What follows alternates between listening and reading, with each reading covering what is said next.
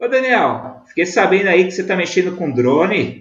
Puta vida, fala aí que evento que você quer que eu vá lá tirar umas fotos. Não, cara, é só pra gente trocar um papo hoje. Ah, bom, então bora lá. Inteliagro Podcast. De profissional para profissional da agricultura digital. Apresentação: Daniel Duft. Fala pessoal, estamos aqui mais uma vez com o nosso Inteliagro Podcast, episódio de número 49, hein? 49 episódios já, que loucura isso aqui, 49 episódios. Achei que a gente não chegaria nesse número, quase um ano já de Inteliagro Podcast. Eu aqui com meu grande amigo Felipe Antoniazzi. E aí, Felipe, tudo jóia? Tudo bem, Daniel? Como vai também os nossos ouvintes? E você ficou com assim com receio que eu pedisse para usar essa câmera multiespectral para tirar foto do meu casamento? Cara, só que eu não vou casar logo. Tem um trauma aí de todo o tempo que eu trabalhei um pouquinho com drone aí. Você trabalha, você calibra, você faz protocolo para usar ele da maneira mais específica possível no agro e a galera sempre te chama para tirar uma fotinha no final do evento. É, é um clássico sensacional, né? Bom, é, para quem não é do agro, para quem não escuta nós, é essa impressão que eles têm do drone, né? É isso aí, é sempre é um clássico, né? O drone é aquele carinha que é você tirar aquela fotinho para ficar registrado ali. Quem que não tem, quem que atira a primeira pedra, quem não tem a sua foto feita com um drone aí. Se você já viu um drone com seus próprios olhos e não tem a sua foto feita com o drone, é porque bom sujeito você não é. Então, tenho certeza absoluta que você tem a sua foto feita com o drone. E se você não tem, manda aí uma mensagem para gente, que a gente vai fazer essa foto acontecer, né, Felipe? Exatamente. E é aquela coisa, é, apesar do que a gente tá, vai falar hoje, deve ter muita gente no agro que comprou um drone e só usou para tirar fotinha de, de batizado, do churrasco e galera, vamos, vamos aprender hoje, vamos usar para o que serve, para produzir. Exato? E o melhor, a gente vai falar hoje que talvez o melhor do drone seja você usar ele sem uma câmera. Aí sim, então vai me surpreender. então vamos, fica aí que já já a gente vem com esse papo, mas antes disso é o meu momento pidão. Então, esse momento aqui é aquele momento que eu te falo, você está escutando a gente, você precisa compartilhar a gente com um amigo. Então, você aproveita esse momento aqui, vai lá, se você está escutando a gente no Apple Podcast, me dá cinco estrelinhas aí, pelo amor de Deus. Se você está escutando no Spotify, compartilha com um amigo, no blog, manda para alguém. Você está aí com ele no seu WhatsApp, manda para um amigo, no LinkedIn, curte, manda para alguém. Ou seja, faz com que alguém fique sabendo desse podcast, porque compartilhando é a melhor maneira que você tem de alguém mais saber que a gente existe e sabendo que a gente existe, você faz com que esse nosso trabalho continue e a gente passe de 49 vá para 89, vá para 149 e que vá para 1999, né, Felipe? Exatamente. Então, minha gente, compartilha, por favor, que ajuda muito, muito, muito nós a divulgar essa mensagem de criar um agro digital nesse Brasilzão. E a agricultura digital é o que, Felipe? um processo. Ela não é um produto, por isso que eu já vou aproveitar para você não bater minha carteira hoje no final. Exatamente. é um processo e não um produto. Isso aí, cara. Vamos lá, então. Vamos começar esse episódio aqui, né? Então eu já vou pegar você de na chincha, Daniel. Né? Uh, a gente está falando de drone, mas assim, e você falou que muito, muito que se usa drone agro hoje não se usa câmera, né? O melhor uso dele. Então, quais são os usos do agro hoje, né? De drone no agro hoje? É, não é que não se usa, né? Hoje em dia você usa sim, né? A gente tem aí é, alguns usos hoje no agro, né? A gente tem o uso com câmera dividido em o uso feito para monitoramento, que ele é muito é, parecido com o que você faz para se obter uma imagem é, parecida com a imagem de satélite. Então você vai lá, faz um projeto, é, faz um plano de voo, voa com esse drone, tira centenas, milhares de fotos é, depois você vai, junta essas fotos, cria um negócio que chama ortomosaico. Uhum. Com isso uhum. daí você vai ter uma foto gigantona, com uma resolução muito boa, então o tamanho do pixel ele vai ser de alguns centímetros. E aí, com essa foto gigantona, você vai fazer um trabalho em cima daquilo, e aí você vai identificar algumas coisas ali. Então, a maior parte dos trabalhos identifica se você tem plantas daninhas, se você tem falhas de plantio, você conta a quantidade de árvores, a quantidade de plantas, se você é, você pode usar para determinar erosão, é, você pode usar ele para usos topográficos também. Então, é, eu vou usar ali para determinar um, uma região que eu quero fazer um desenho topográfico diferente do terreno para sistematizar ele para um, uma reforma de um canavial, por exemplo. Ou seja, você está usando ele como uma imagem base para você fazer um determinado trabalho. Então, esse aí é um uso que se talvez é o uso mais popular, né? É, mas ele é um uso que, para mim, ele é um uso que vai deixar de existir nos próximos anos aí. Por quê? É, ele é um, é um uso que ele tem suas limitações, que são uhum você ter que mandar alguém ali fazer isso, a pessoa ter que ter um equipamento para fazer isso, você tem que ter as condições ideais para isso, e isso não é escalável. Então, daqui a pouco a gente volta nesse assunto. É, uma outra opção que existe é você usar ele para o tal do scouting, né, que é o patrulhamento aí, ou é você ver simplesmente de cima, né? Isso daí é o que eu acho que é um uso bastante nobre que é você ter um drone de bolso ali, um drone na maleta, que você deixa ele no porta-luva do carro e você sai no meio do, da fazenda e de repente você vê algo anormal ali na visão dos olhos ali, você quer saber o que está acontecendo em determinada área e você não sabe. Então, ah, vi uma fumacinha ali, eu quero saber o que está acontecendo, mas eu não consigo enxergar. Pega esse drone, levanta voo e vai saber o que está acontecendo. Isso daí é muito importante, né? E geralmente você não consegue fazer isso em áreas muito extensas. Então eu acho que esse uso é muito nobre e ele pode ser usado para isso, ele deve ser usado para isso. É, um outro uso que se está tendo muito hoje em dia é você usar ele não mais é, para com câmeras, né? Mas com é, dispositivos que espalham aí biológicos, né?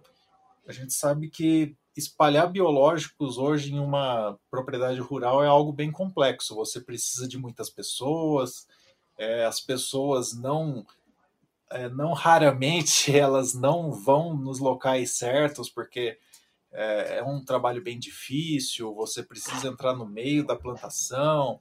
Não é sempre que é fácil chegar nos locais que se precisa. Então, se você usa um drone para fazer isso, você tem certeza que você vai espalhar nos locais que se deve espalhar, né? O outro uso é você colocar um tanque, você colocar um agroquímico ali dentro e se fazer uma pulverização com esse drone. Isso aí você está substituindo ou uma máquina, né, fazendo uma pulverização localizada, ou principalmente uma aeronave, né? Uma aeronave, né? E aí quando você substitui uma aeronave, você provavelmente está economizando, né? Uma aeronave ela vai distribuir muito mais líquido do que a maneira tradicional. E a gente está falando aí também de se poupar vidas, né? Você está tendo algo que está indo de maneira autônoma ali para o meio da, da plantação, né? Então eu acho que é um uso bastante nobre também de se colocar ali um, drone, né? E aí tem outros usos também que são pouco usados ainda na, na agricultura, que é quando você coloca um sensor laser para se ver altura de dossel, quando você coloca um sensor hiperespectral para se tentar diferenciar aí diferentes alvos e tudo mais, mas isso aí é muito usado na pesquisa e ainda pouco utilizado para fins práticos, né? Mas são esses praticamente todos os usos aí que a gente tem para os drones que isso exatamente Daniel é enquanto você falava né dessa maneira de se distribuir né no o drone como uma plataforma para se aplicar, né, eu lembrei do, dos nossos colegas da Birdview, que participaram do programa TechStart 2019, né, do Agro Digital, e eles têm uma solução nisso, né, tem uma solução proprietária de como é aplicar esse controle biológico usando o drone, né, e com aquela vantagem do drone ter esse alcance, né, de conseguir a pontos que, que pessoa, uma pessoa não conseguiria ir né, com certa velocidade. A precisão, né, então, na verdade, vira uma aplicação de precisão, né, de aplicar esse controle biológico nos pontos que, que precisam, na taxa que se precisa. E é uma, ter o drone como uma ferramenta assim, né, de, de precisão, georreferenciado, de trazer informação, é fantástico. Né? Eu acho que a agricultura hoje tecnológica que se quer ter no campo, é, o drone vai ter muito mais papel com, com isso, né? E principalmente com o aumento né, da, da autonomia, né, da, desses drones serem autônomos, né? sair, sair de um ponto, de uma base, fazerem o voo, voltarem né, para para fazer uma serem recarregados, né, tanto de energia, tanto dos, dos consumíveis, né, dos insumos que ele vai estar aplicando. Então, o drone vai ter lugar, né? E, e, pegando aquele ponto, acho que inicial que você falou da questão de imagem, né? O drone, eu, eu, eu vejo, você também vê, é que vai haver uma transição na questão do imageamento é, do drone para as constelações de nanosatélites, né? Que, que hoje em dia são cada vez mais baratas, tem uma passagem né, muito mais recorrente, né, e, e com isso conseguem pegar momentos que não tem tanta cobertura de nuvens.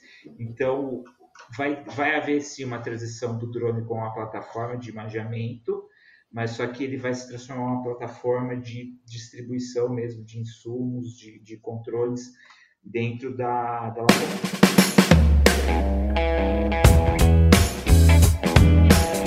Aproveita que você está aí curtindo o nosso episódio e segue a gente nas nossas redes sociais, arroba Inteliagro. E não esquece de acompanhar o nosso site, inteliagro.com.br. Acho que não tem como você pensar que você vai continuar insistindo na, na, tecnologia, né? Sendo que você tem outra ali que ela está bem na fronteira, né? Seria a gente pensar em duas tecnologias que vão se sobrepor aí em alguns anos, né? Então é a mesma coisa do Netflix com a Blockbuster, né? Eu acho que são coisas bem que fazem a mesma coisa que vão estar tá ali competindo pelo mesmo espaço. Exato. É até os serviços que as pessoas vão assinar, né? As pessoas vão assinar mais serviços de informação, é, dessas imagens que vão ser coletadas, que já vão trazer a informação mesmo, do que elas terem ter um time dedicado a isso, que vai fazer o voo, tudo. Então não faz muito sentido. É melhor deixar o drone para operação mesmo de, de aplicação, né, de insumo, de controle biológico e esse tipo de outras coisas. E Daniel, uh, né, seguindo nessa linha que a gente está conversando, né, porque os drones, né, como ferramenta, vem crescendo cada vez mais no campo?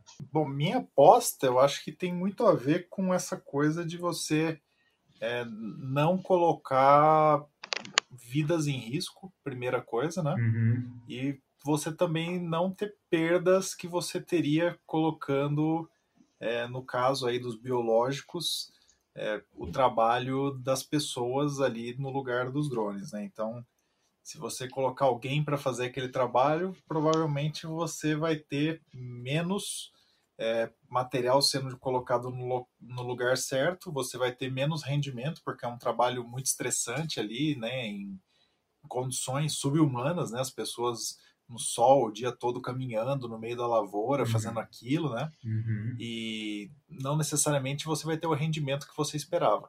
Enquanto com um drone ali, em minutos, ele faria o trabalho que uma pessoa faria o dia todo. E quando você fala na pulverização, né? Se você tá com uma aeronave, seja ela um helicóptero para fazer localizado, ou seja um avião aí que faria em faixas, né? Você tá voando numa condição que você tem que estar tá perto ali da planta, né? Então não é algo tão seguro assim. Há quem diga que sim, né? Obviamente, mas se a gente pensar nas estatísticas aí, existem acidentes de verdade, né? Então, uhum. é, obviamente, se existe uma segurança na operação, tem todas as pessoas que fazem corretamente, mas se a gente pensar que existe uma maneira substituta para se fazer, por que não, né? Então, se você consegue fazer localizado, né, não em área total, então obviamente a aviação agrícola continua existindo aí para se fazer em área total, mas a, a, maneira localizada, você pode fazer, colocar os drones para fazer essa operação, por que não? Então eu acho que ele cresce para preencher essas lacunas aí onde você tem risco e insalubridade. Então eu vejo ele crescendo como ferramenta bem aí nesses vazios que você hoje em dia tem, nessas necessidades que você tem. E, e o drone não, tem um, não teria um papel de precisão, Daniel? Por exemplo, é, quando eu estou trabalhando né, com, todas essas informações da, da agricultura digital, né, estou coletando, criando aqueles mapas, a minha colheitadeira está é, é, tá catando informações de produtividade, né, tipo de coisa que, que é variável né, por, por toda a lavoura. É, será que o drone também não tem um papel e ele está crescendo justamente por ele conseguir ser mais preciso e variar, é, vamos dizer, essas aplicações que se precisa? Como eu poderia explicar? Basicamente, é, não, não faz sentido eu matar uma formiga com uma bazuca, né? Então, Não, então, se eu vou fazer uma, se eu tenho um problema pontual na minha lavoura, né, de, um, de uma praga, enfim, e eu ter que locar né, esse voo para pulverizar de um avião agrícola normal, é, eu estaria atacando às vezes um problema muito pequeno com, com uma bala muito, muito, grande. E o drone, ele, será que ele também não viria nesse papel de estar tá trazendo mais precisão numa agricultura né, onde a informação é mais granular? Sim, é que aqui nesse caso eu já estava considerando você fazendo algo é, localizado uhum. nos dois casos, né? Então seria você, não sei, usando um helicóptero para aplicar numa reboleira, uhum. ou usando aí uma máquina com corte de seção, né? Uhum. É, seria você já fazendo a localizada, mas se você nem tem essa opção, com certeza é você dar um passo gigantesco, né? Você sai aí de uma agricultura pela média e você vai para locali localizada, né? Então você entra de fato para precisão. Então, com certeza é, é, dar esse grande salto, né? É, e esse assunto acho que, que leva também para a questão da operação agrícola, né? Como você vê a, a operação agrícola, né? Utilizando drones nos próximos 5, 10 anos, por exemplo? É, eu acho que os drones eles vão entrar para a operação como as máquinas entraram aí nos últimos anos, né? Você vai ter lá na sua oficina agrícola lá, como a gente tem os tratores, as colhedoras, as plantadoras, você vai ter os drones também. É, eles vão ser máquinas agrícolas como qualquer outra máquina, né? Como você falou aí de serem máquinas autônomas que vão para suas bases, recarregam e voltam, é, eu vejo isso muito forte nos próximos anos, né? Você vê aí nas cidades mesmo os drones podendo fazer entregas de comida, né? E, e, isso sendo possível, imagina no campo que você não tem tanto problema de se ter prédios, pessoas e tudo mais no meio do, de tudo, né? Você não tem esse, esse complicador, né? Você tem um campo aberto uhum. e você pode fazer com que esses equipamentos eles voem livremente aí, façam aplicação e voltem, né? Sem ter um grande problema aí de, de tráfego aéreo, né? Então eu vejo sim com que essas, esse tráfego aconteça aí muito fácil, muito é, simples, né? É, eu vejo a bateria não sendo um limitante, né? Então a tecnologia para mim aí de, de baterias cada vez com maior autonomia, isso vai ser muito importante para esse tipo de tecnologia.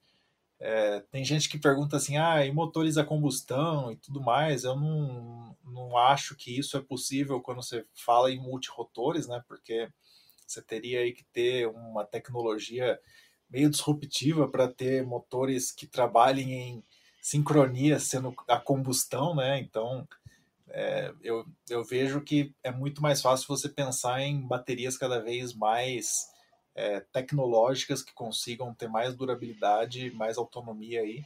E isso está cada vez, ano após ano, mais fácil e mais barato, né? A uhum. gente via aí há cinco anos atrás ninguém conseguia ter um drone, hoje em dia todo mundo consegue ter um drone de bolso aí. Hoje em dia, qualquer pessoa que está escutando a gente consegue por 150 reais comprar um drone que tem uma autonomia de 15 minutos. Uhum. É incrível, né, cara? Então, teve uma questão de escala no drone que, que facilitou o uso dele na agricultura.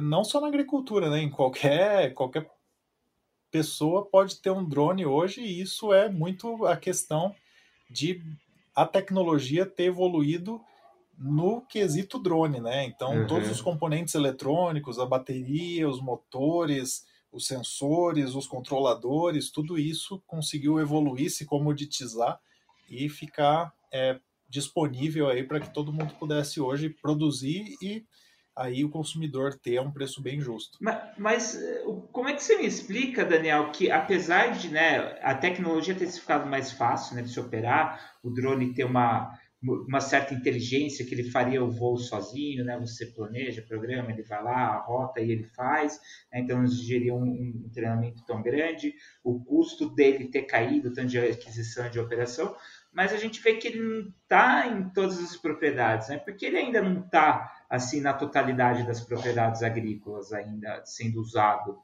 é, o drone. Né?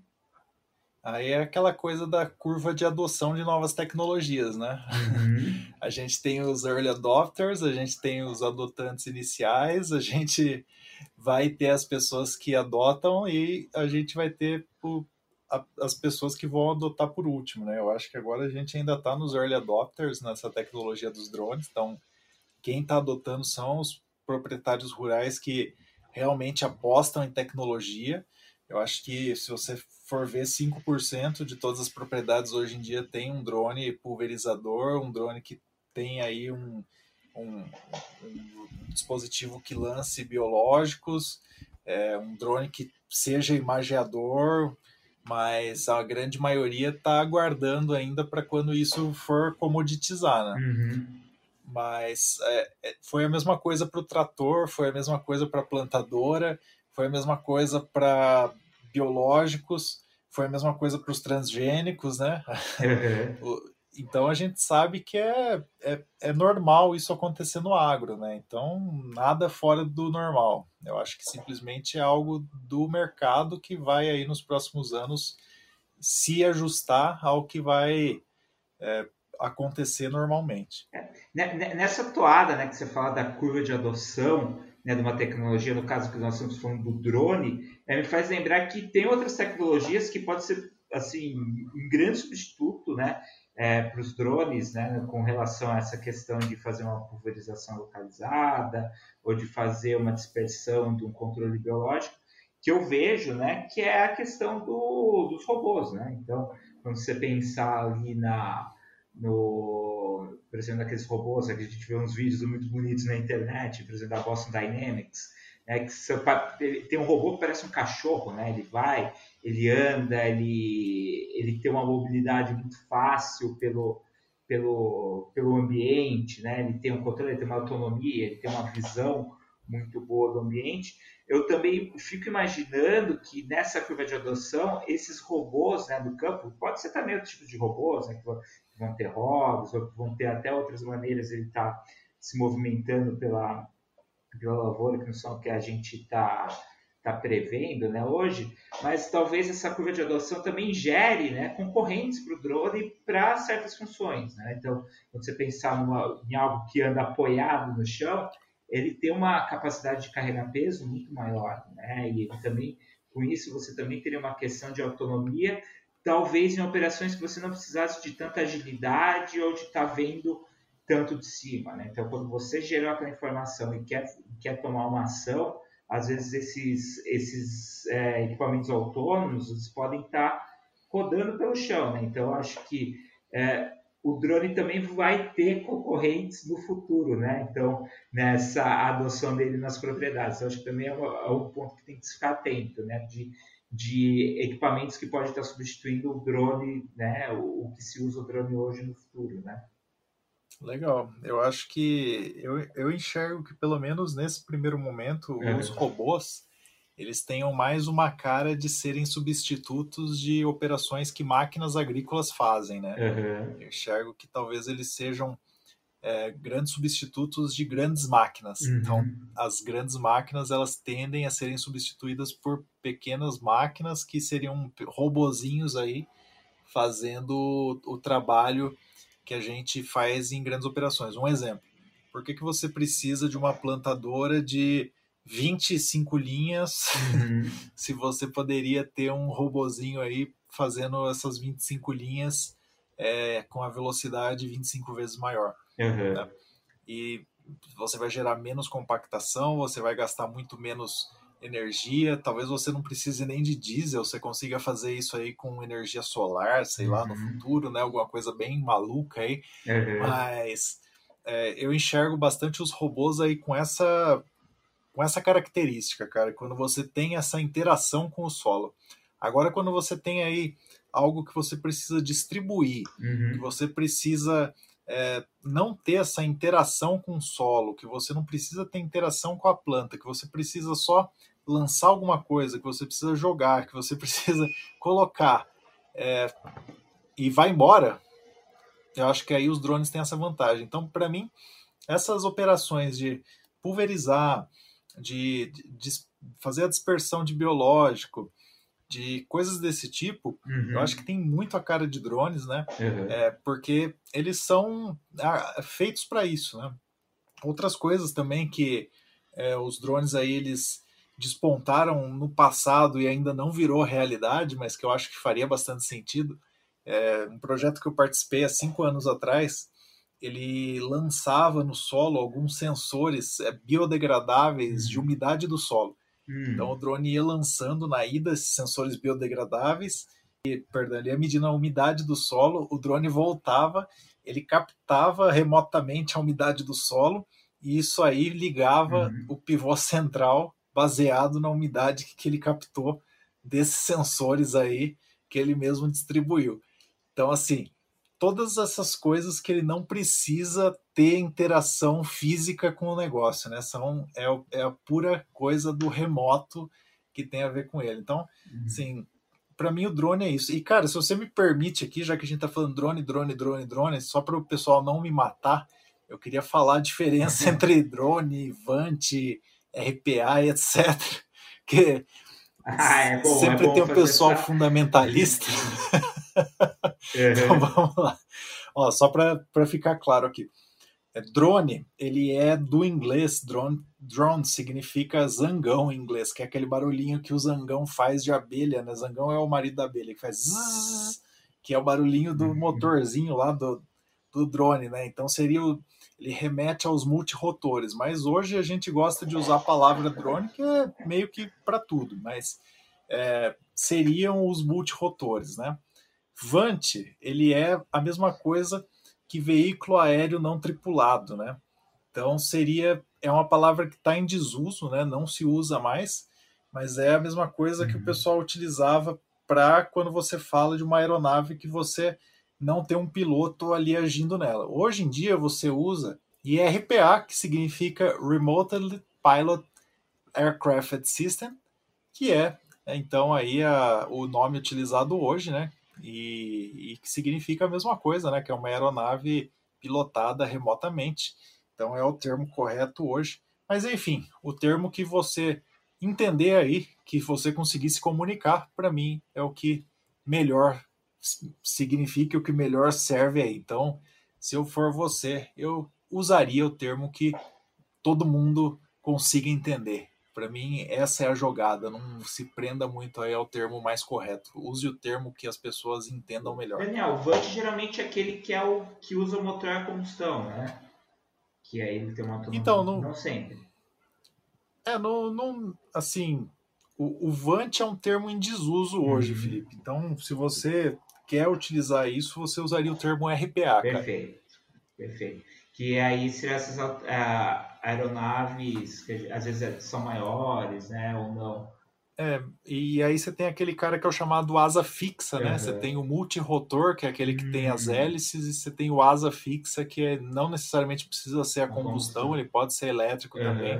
Mas aí ele tem a aerodinâmica de voar parecido com um avião, né? Ele não, não voa para cima e para baixo, ele voa para frente, É. né? E aí você tem o híbrido ainda, que é o cara que ele levanta voo para cima e depois ele voa como se fosse um avião também com a aerodinâmica. Enfim, existem Fantástico. vários tipos aí, mas a gente deixa isso para uma outra conversa, né? Com certeza, a gente vai deixando.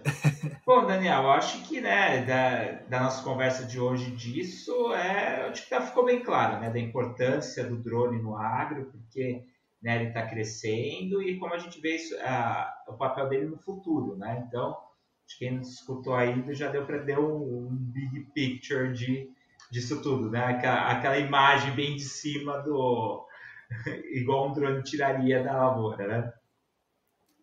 Show de bola. Exatamente. Bom, acho que com isso superado vem aquele momento que você sempre teme, né? Eu, eu tenho, mas hoje, hoje é só a vez de ficar aí com medo. Que é a perguntinha do milhão. Tá preparado?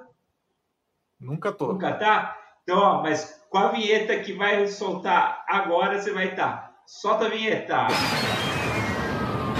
Daniel, se você pudesse apostar em um negócio nessa área, qual seria? Cara, eu sou muito suspeito para falar porque eu sou mais do software do que do hardware, né? Então, tem muita gente aí que aposta em negócios de você ter sua própria frota de drones e ir lá e fazer o seu negócio de alugar, o seu negócio de voar, blá blá blá.